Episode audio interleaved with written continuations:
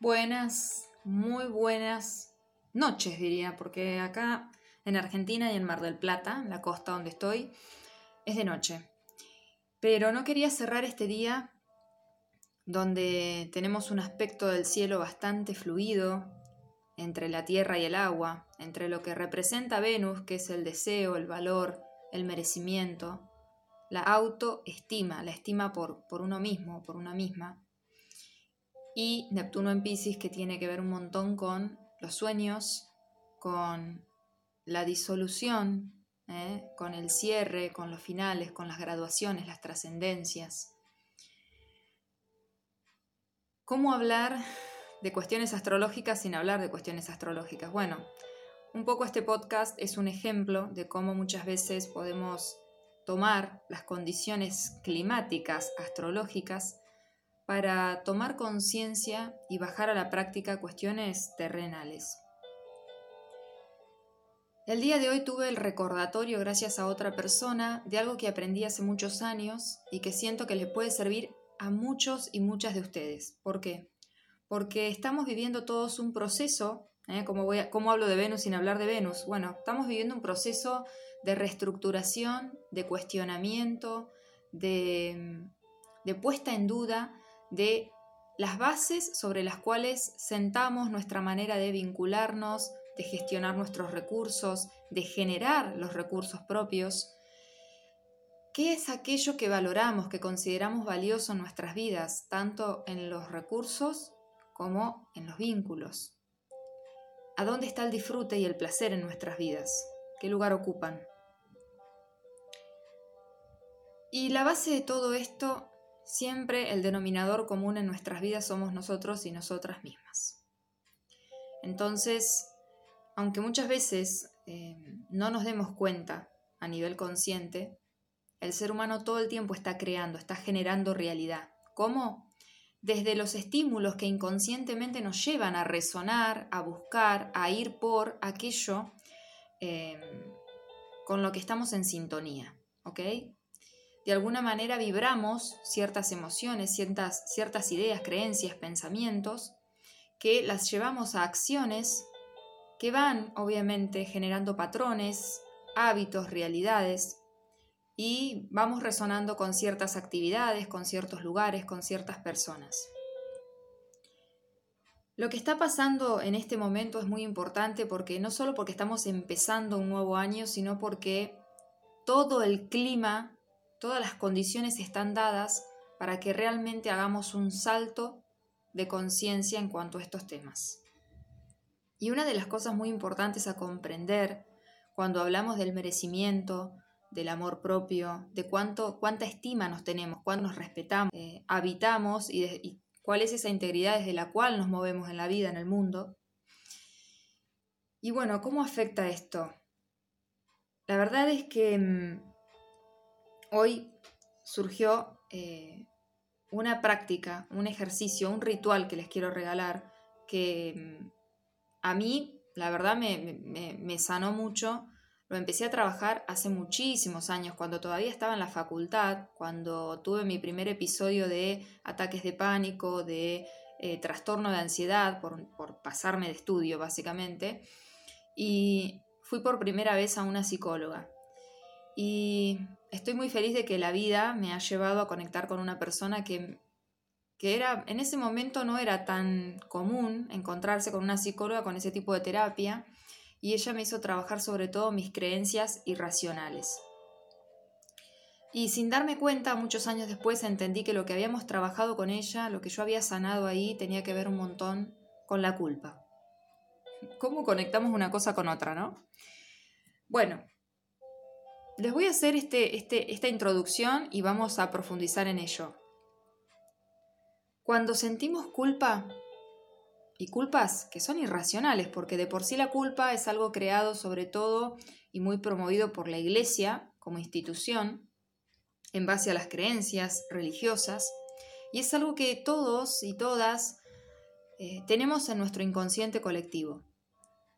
Y muchas veces sentimos culpa por cosas que tienen que ver con, em, con cosas que nos hacen bien, pero que confrontan em, de alguna manera ponen en cuestionamiento el deber ser y lo que para el colectivo en general o a nivel social está establecido como que es lo que uno debería estar haciendo o siendo. El tema cuando sentimos culpa es que vamos a buscar pagar la multa. Esa es la frase que podría decir, ¿no? Cuando siento culpa, necesito pagar el precio para liberarme. La culpa genera un peso a nivel inconsciente que es insoportable. Y por lo tanto tenemos ya inconscientemente incorporado que cuando somos culpables tenemos que recibir un castigo. La diferencia está en que como esto ya está dentro de nuestro inconsciente, el castigo no viene dado por otras personas, sino que nosotros mismos vamos generándonos una especie de auto boicot. Y entonces nos vamos quitando, nos vamos castigando quitándonos aquello que merecemos. Ahora se los voy a explicar un poquito mejor. Pero vamos a empezar a hablar de la raíz de la, de la palabra culpa. A mí me gusta mucho la etimología de las palabras y el origen.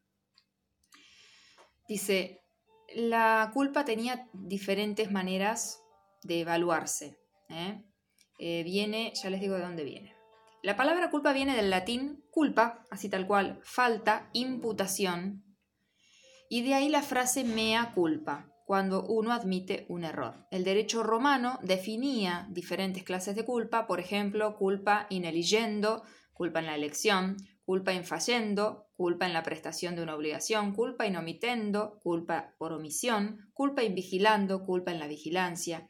Había diferentes maneras de evaluarla, in abstracto, in concreto, lata, levis, que significa ¿no? modo abstracto concretamente o falta grave o falta leve.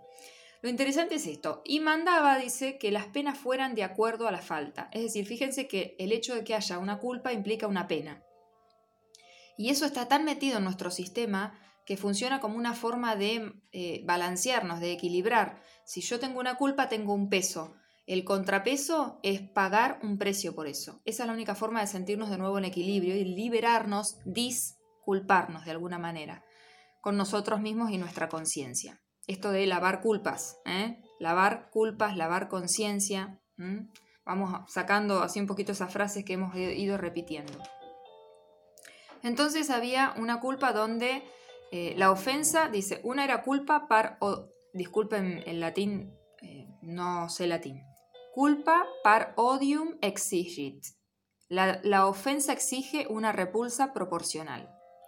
Culpa ubi mayor est, Ibi gravior debet esse poena. Cuanto mayor es la culpa, más grave debe ser la pena. Presten atención a estas frases. Culpa ubi non est, nec poena esse debet. Donde no hay culpa, tampoco debe haber pena. Pero a veces las cortes se equivocaban y decían, culpa vacare maximum est solatium. Ser inocente es el mayor consuelo. Así que, Fíjense, a mí estas frases me parecieron súper eh, en sintonía con los que les quiero transmitir. La ofensa exige, que yo les digo, de que necesitamos compensar, el, o sea, hacer contrapeso con el peso que implica la culpa. Después, cuanto mayor es la culpa, más grave tiene que ser la pena. ¿eh? Y bueno, después donde no hay culpa, tampoco tiene que haber pena. Muchas veces nosotros estamos creando nuestra vida, como les decía, desde el inconsciente. Yo les he dejado en, su momento un podcast que se llama Un viaje en coche, que lo pueden escuchar, donde les explico un poco cómo funciona el consciente y el inconsciente con la metáfora de un viaje en auto. Y acá voy a tomar una parte de ese podcast para, retomar y que me entiendan. Cuando nosotros em, no estamos presentes en nuestra vida, es como si soltáramos el volante y se activara el piloto automático. El piloto automático es igual a inconsciente. ¿Qué significa? Que el inconsciente lo único que puede hacer es mantener el, auto en marcha y lo hace repitiendo lo que conoce. El inconsciente solo tiene información de lo vivido, del pasado. Entonces es una repetición, por eso tiene que ver con los patrones. El inconsciente va a ir a buscar ahí a lo que se vivió, la fórmula de lo que funcionó para mantener el coche en viaje, ¿ok? Funcionando. En cambio, cuando estamos presentes, estamos con las manos en el volante, a conciencia, por decir así, y podemos elegir eh, en presencia, elegir de, manera nueva, ¿eh? con conciencia actualizada. Lo que pasa con el inconsciente es que muchas veces nosotros vamos creando la vida desde el inconsciente porque 90% de nuestra vida es inconsciente, es muy poquito lo que registramos de manera consciente y lo que aprendemos a estar presentes, estamos mucho tiempo eh, ausentes de, nuestra eh, presencia, de nuestra vida, sin darnos cuenta, por eso vamos repitiendo situaciones. Además, la repetición eh, la tenemos muy asociada también a lo conocido como lo familiar, como un refugio, como una zona de estabilidad y seguridad. La repetición nos, nos transmite una estabilidad y una seguridad, y eso no está mal. Lo que hay que revisar siempre es cuánto de eso que repetimos es sano realmente, resuena con quien soy ahora, para ir eh, soltando aquellas eh, funcionalidades, aquellos hábitos o patrones que cumplieron un ciclo en nuestra vida. ¿Ok? Hasta ahí vamos bien. ¿Qué tiene que ver todo esto con la culpa y con todo esto que estoy hablando de el merecimiento y Venus retrogradando en Capricornio y toda esta cosa, ¿no? Bueno, cuando nosotros en nuestra vida eh, no estamos creando de manera consciente, que como ya les dije es lo menos que hacemos lamentablemente por ahora, ya iremos cada vez siendo más conscientes y creando más a conciencia, es un hábito que hay que ir haciendo, que hay que ir gestando, creando y asentando. La mayor parte de nuestra vida es una creación inconsciente. Por eso yo muchas veces desde el tarot, también cuando hago las sesiones, les explico que la realidad que vivimos es como una pantalla donde proyectamos todo lo que está en nuestro inconsciente. ¿eh? La mayoría de lo que vivimos es inconsciente. Pero no deja de ser una creación propia.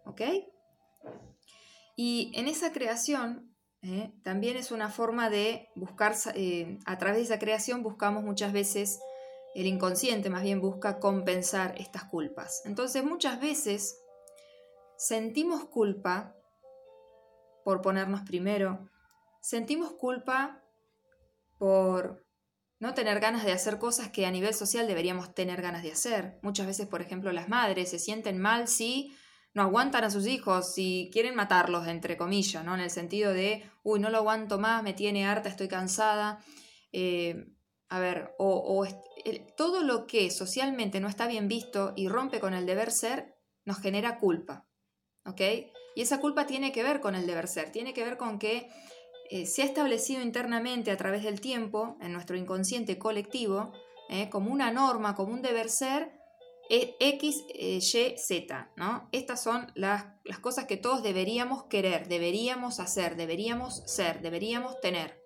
Cuando sentimos diferente, empieza a prenderse la alarma del dejar de pertenecer y empieza a actuar estas lealtades invisibles que tenemos y de alguna manera nos buscamos como el castigo por estar queriendo algo distinto al colectivo.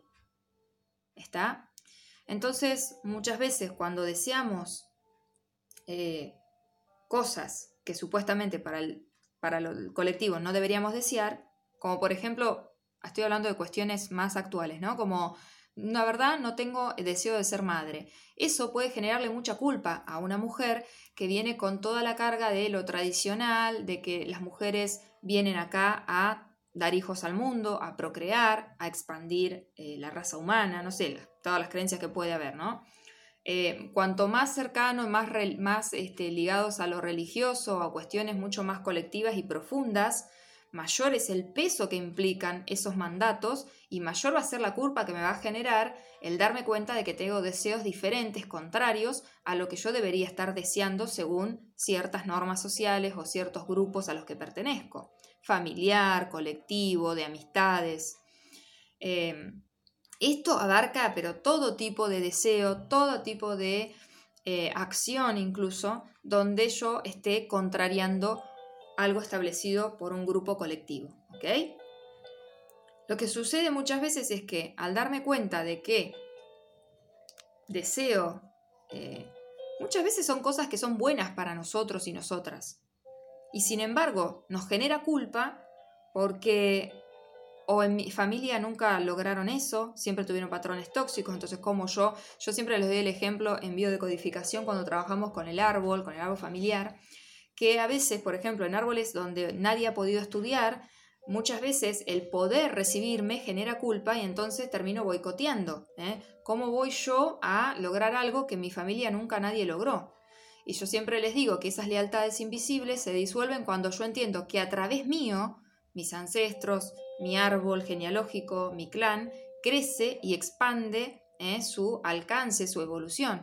Está bien, quizás todas las generaciones anteriores no pudieron estudiar, pero el hecho de que yo estudie es como una conquista que no es solo mía, sino que a través de mi ramita, por decir así, de la ramita que yo represento dentro del árbol, permito que el árbol crezca en otras direcciones, que incorpore otras formas de pensar, que incorpore otras visiones de vida, porque muchas veces cuando vienen personas dentro del clan que vienen a romper con los patrones establecidos o a romper con unas estructuras muy arraigadas, muy heredadas, cuando, o por el contrario, vienen de árboles que no tienen ningún tipo de estructura, son súper desestructurados, eh, y alguien viene a poner estructura, también se siente como eh, esto de la oveja negra.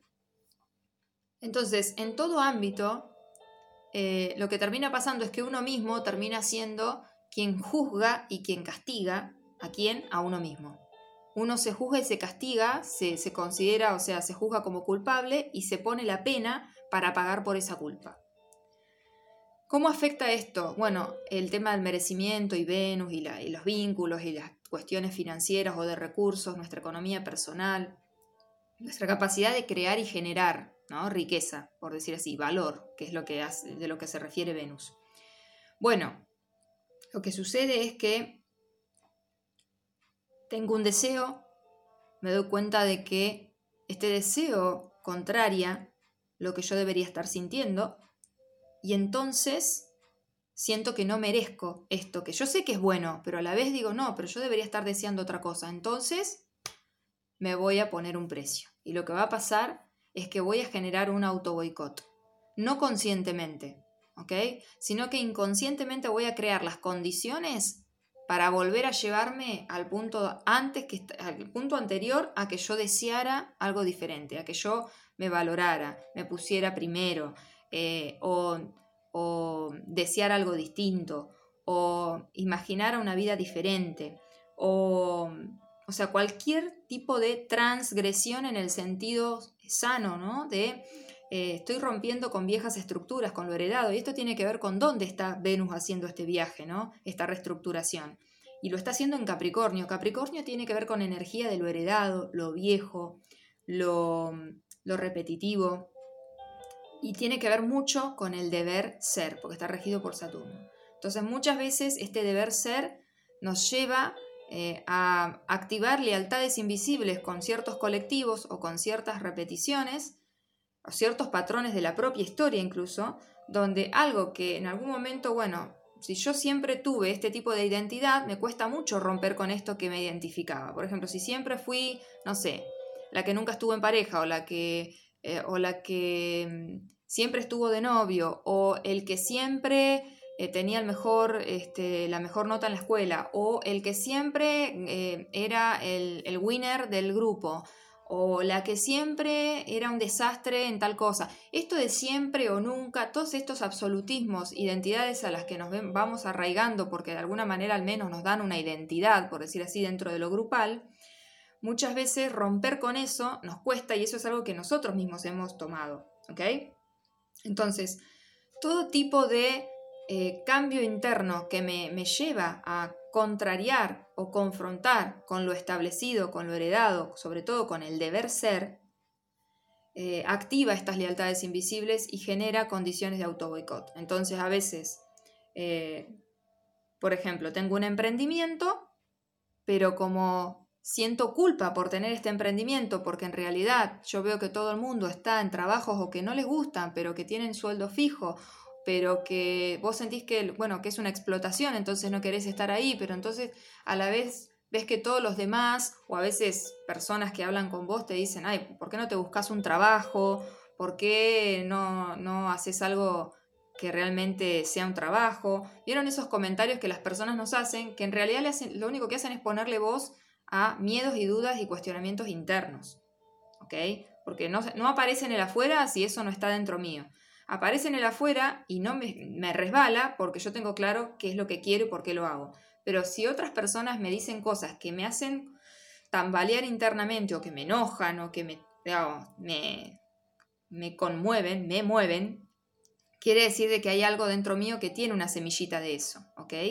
Y al final el otro me está brindando un servicio eh, porque sin darse cuenta me le está poniendo voz a esos pequeños gremlins, demonios que tenemos adentro y que no hacen más que ponernos el pie cuando estamos justo por llegar a la línea de llegada, por decir así, ¿no? Estamos ahí justo por conquistar algo y nosotros mismos nos ponemos el pie para no eh, terminar de eh, romper con esos patrones, de soltar esas viejas estructuras, porque sentimos que vamos a estar solos de alguna manera o solas.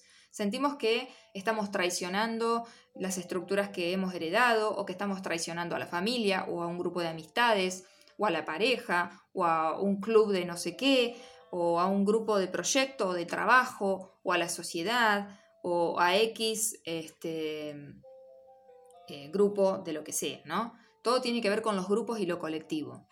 Entonces, ahí hay que em, hacer un trabajo de soltar culpas para poder soltar las, multas, las penas que nos ponemos.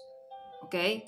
Porque cada vez son mayores y además socavan nuestra idea de merecimiento, nuestra conciencia de merecimiento más bien.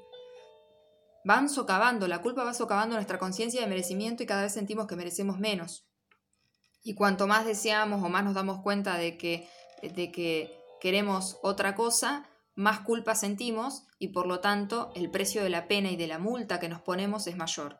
Entonces tenemos grandes pérdidas por gastos imprevistos o eh, tenemos, a veces nos generamos robos, este, situaciones, enfermedades, nos vamos pasando, nos vamos poniendo en situaciones como de castigo, de autocastigo. Es inconsciente, por supuesto, ¿eh? no estamos hablando de masoquismo, es inconsciente. Me castigo porque siento que de esa forma al menos compenso el peso que siento de la culpa por estar queriendo algo diferente por estar siendo algo diferente, estar teniendo algo diferente o estar viviendo un estado diferente, ¿ok? Al que yo siento que hay una parte mía que siente que hay un deber ser ¿eh? que pesa más. Eh, lo que yo propongo, les digo ritual porque es, para mí es algo donde uno, yo hablo de rituales cuando uno entra en contacto con la materia, que para mí es súper importante, porque el trabajo que yo hice con la psicóloga en aquella época fue literal de eh, escribir mis creencias irracionales.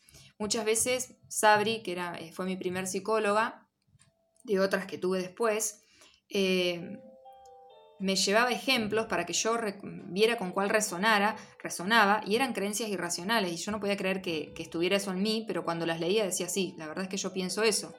Entonces, esas creencias irracionales nos sabotean, eh, actúan como boicot, como el pie que nos ponemos por delante y nosotros mismos nos terminamos cayendo, ¿ok?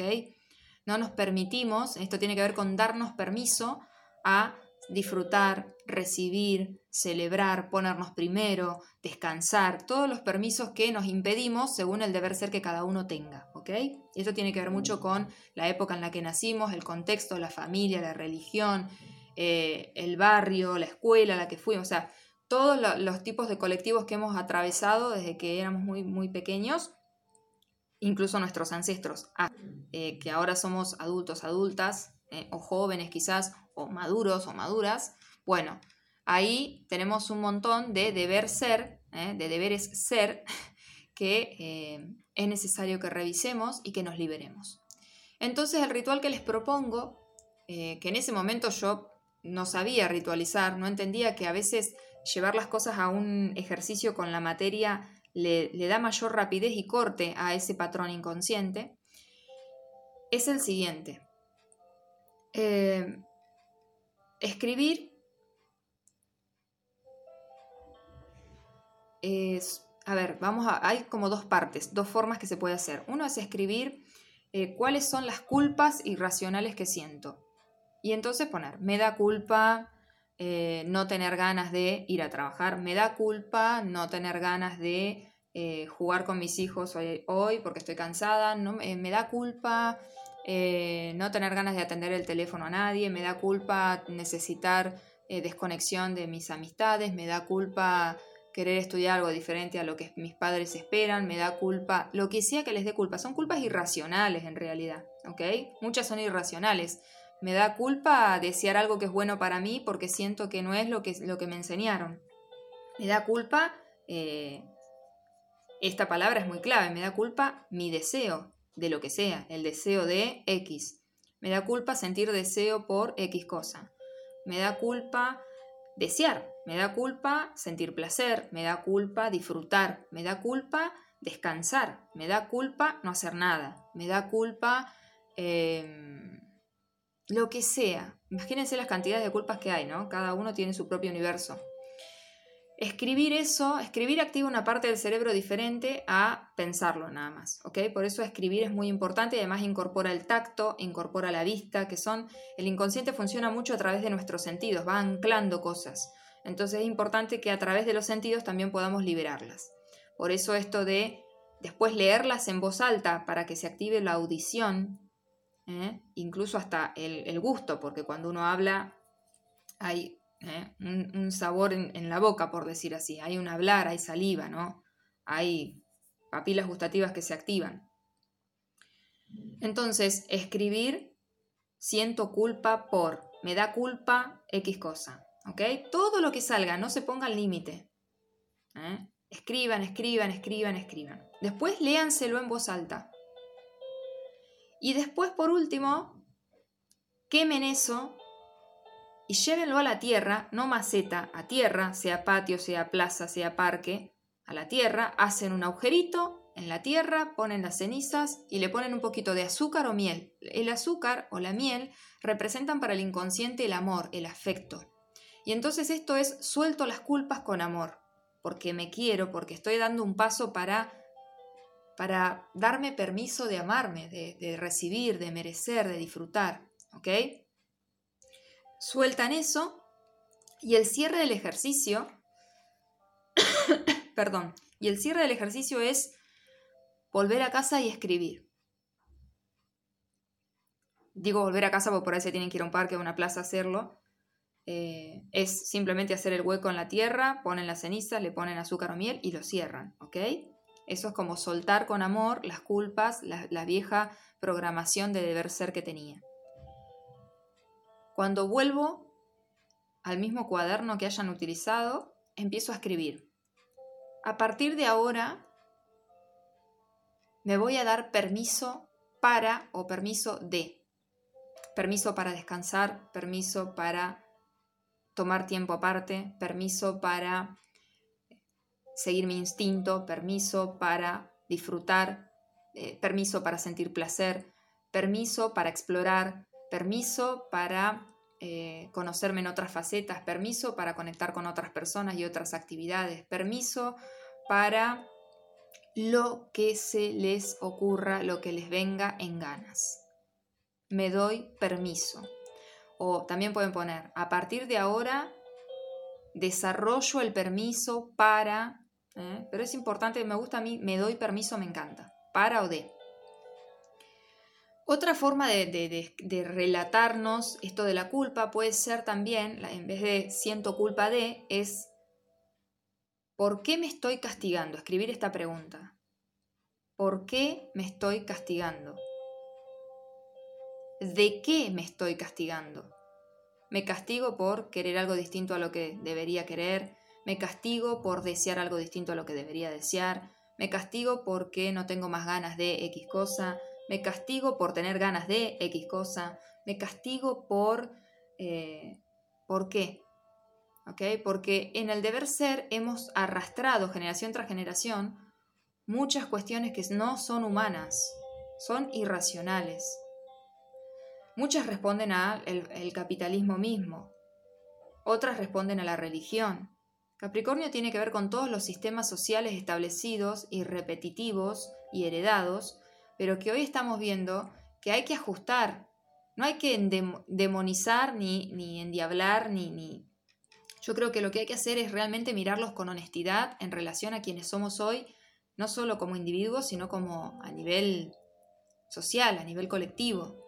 Y darnos cuenta que hay muchas de esas estructuras que nos quedan chicas, que nos agobian, que nos tienen eh, encerrados, nos tienen atrapados, ¿ok? Encarcelados. y encarceladas, obviamente. Entonces, por eso es muy importante que podamos hacer este pequeño ejercicio de introspección para darnos cuenta cuánta culpa venimos cargando. Y eso es un peso muy grande. Y el precio también es muy grande. Pagamos un precio muy grande por las culpas que eh, tenemos en relación al deber ser. Culpas colectivas, culpas del inconsciente colectivo. Cada quien va a tener sus propios matices. Este no es un trabajo solo para ustedes, también es una liberación para el colectivo que hagamos esto. Siempre que se llega a una masa crítica que hace esto, obviamente hay una liberación para, para la totalidad. ¿Ok? Entonces, eh, no podía no pasar a comentar esto porque cuando soltamos la culpa, dejamos de pagar esos precios, dejamos de boicotearnos, dejamos de tener todas situaciones que uno dice como, no puede ser que me pasa una tras de otra. Muchas veces cuando nos pasa una tras de otra tiene que ver con que estoy viviendo inconscientemente la culpa de algo.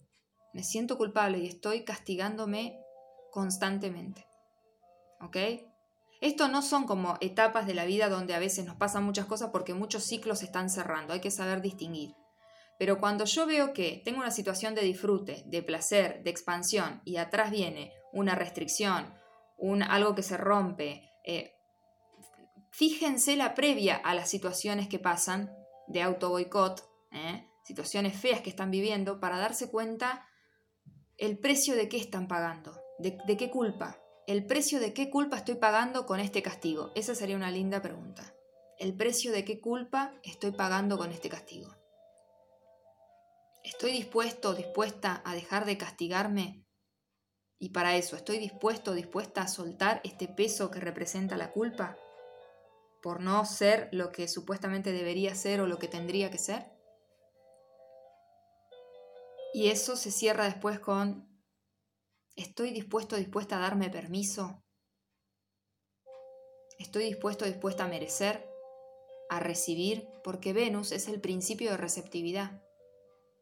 Estamos en una cultura del dar, pero de dar a nivel de drenarnos. Y se ha asociado mucho el incorporar, como yo digo, el incluirnos en la ecuación es a veces eh, sensación de egoísmo. Tampoco nos vayamos de mambo con el tema del amor propio, este que está muy comercializado, muy marketineado, y, y, nos llevemos puesto todo porque como nunca nos pusimos primero, siempre estuvimos de último, entonces ahora yo soy primero para todo y no me pienso en nadie y me cago en todo, perdonen que utilice estas palabras, pero no funciona así. Eso no es amor propio. Eso es desquite, resentimiento, ¿está? Enojo justificado. Eso es otra cosa. ¿Ok? Lo que les estoy hablando es un proceso de volver al carril de la vida, del amor, de tratarnos bien, de tener integridad con uno mismo, con una misma, de respetarnos, de querernos, de estimarnos. Eso es el autoestima. Me aprecio, me quiero, me valoro, me doy permiso no solo vine, a dar, también vine a recibir. Porque así como nos gusta dar, evidentemente alguien está recibiendo, entonces tengo que aprender a recibir. ¿Cuánto nos cuesta recibir? ¿Cuánto nos cuesta disfrutar? ¿Cuánto nos cuesta sentir placer? ¿Cuánto me cuesta darme permiso? Me parece, no saben lo importante que es esto para mí. Siento que ahí están las raíces de todas las las faltas y carencias que sentimos de todos los no me lo merezco. ¿Ok? No soy suficiente. Por eso yo creo que Louise Hay era una adelantada, porque ella decía que la respuesta a cualquier problema en nuestra vida tenía que ver con nuestra autoestima y lo único que había que hacer era amarnos más. Cada vez más. Ante cada problema, la respuesta era, bueno, me falta quererme un poquito más. Me falta perdonarme un poco más, ser más compasivos. Esto no quiere decir pasar de alto las cosas que sabemos que cuando tomamos conciencia, nos damos cuenta que hemos errado, en vez de sentir culpa, lo importante es perdonarnos, es darnos permiso de ser humanos, como les he dicho muchas veces también. Darse permiso de ser humanos, y tampoco quiere decir, ah, la voy a cagar, total que me importa, soy ser humano. No. Quiere decir que estoy en un proceso de aprendizaje y tengo que darme cuenta que a medida que voy avanzando, obviamente voy resignificando todo lo vivido, voy ampliando mi conciencia, voy evolucionando. Y eso implica también darme cuenta de que muchas veces creí que lo hacía bien y lo estaba haciendo mal, entre comillas. o estaba más dormido que lo que yo, que lo que yo creía. Lo importante es lo que yo me doy cuenta hoy y que a partir de hoy que me doy cuenta, sí aplique eso, ¿ok? El garrón es cuando me doy cuenta de que hice las cosas mal y aún sabiendo ahora las vuelvo a hacer mal. Bueno, ¿qué está pasando ahí? ¿Ok? Quizás hay un nudo más profundo. Espero que les sea recontra de servicio, que me comenten lo que quieran, que me compartan sus experiencias si hacen este ejercicio, porque para mí es súper transformador. Entonces después el dar y el recibir es parte natural de un círculo que no termina nunca, como la vida y la muerte que es la transformación a una nueva etapa de vida. ¿Ok? Una mutación de piel. Les dejo un abrazo enorme. Les digo que este sábado 8 de enero Venus se encuentra con el Sol. Entonces toda esta reestructuración del deseo, del merecimiento, del amor propio, de la integridad, del respeto por uno mismo, por una misma, de cómo eso tiene su efecto y su correlato en los vínculos y en los recursos en nuestra economía personal, se encuentra con la luz de la conciencia. El Sol la ilumina y por lo tanto luego los próximos 20 días van a ser de muchísima mayor claridad en qué es lo que sí y qué es lo que no. ¿Ok? Les deseo claridad, certeza y que realmente puedan darse permiso. Gracias por estar siempre ahí.